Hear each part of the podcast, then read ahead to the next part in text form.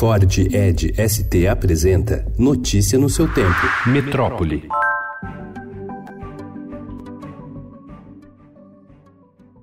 O Exército colocará à disposição das operações de limpeza das praias do Nordeste, atingidas por manchas de óleo, tropas da 10 Brigada de Infantaria Motorizada, com sede no Recife. Os militares também devem oferecer equipamentos para apoio a órgãos de defesa civil dos estados do Nordeste. Já a Justiça em Pernambuco e em Alagoas determinou liminarmente à União e ao IBAMA que adotem providências imediatas para a contenção e recolhimento do óleo que atinge as praias da região.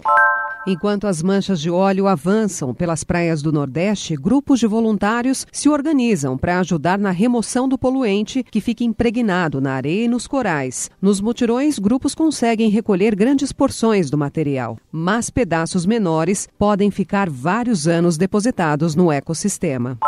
Um avião de pequeno porte caiu na manhã de ontem em Belo Horizonte e provocou a morte de três pessoas. Outras três ficaram feridas. De acordo com a Infraero, a queda ocorreu instantes após a decolagem do aeroporto Carlos Prates. A aeronave, que tinha como destino final o aeroporto de Ilhéus, na Bahia, atingiu quatro veículos que estavam entre as ruas Minerva e Belmiro Braga, no Caiçara, região noroeste da cidade. As causas da queda estão sendo investigadas.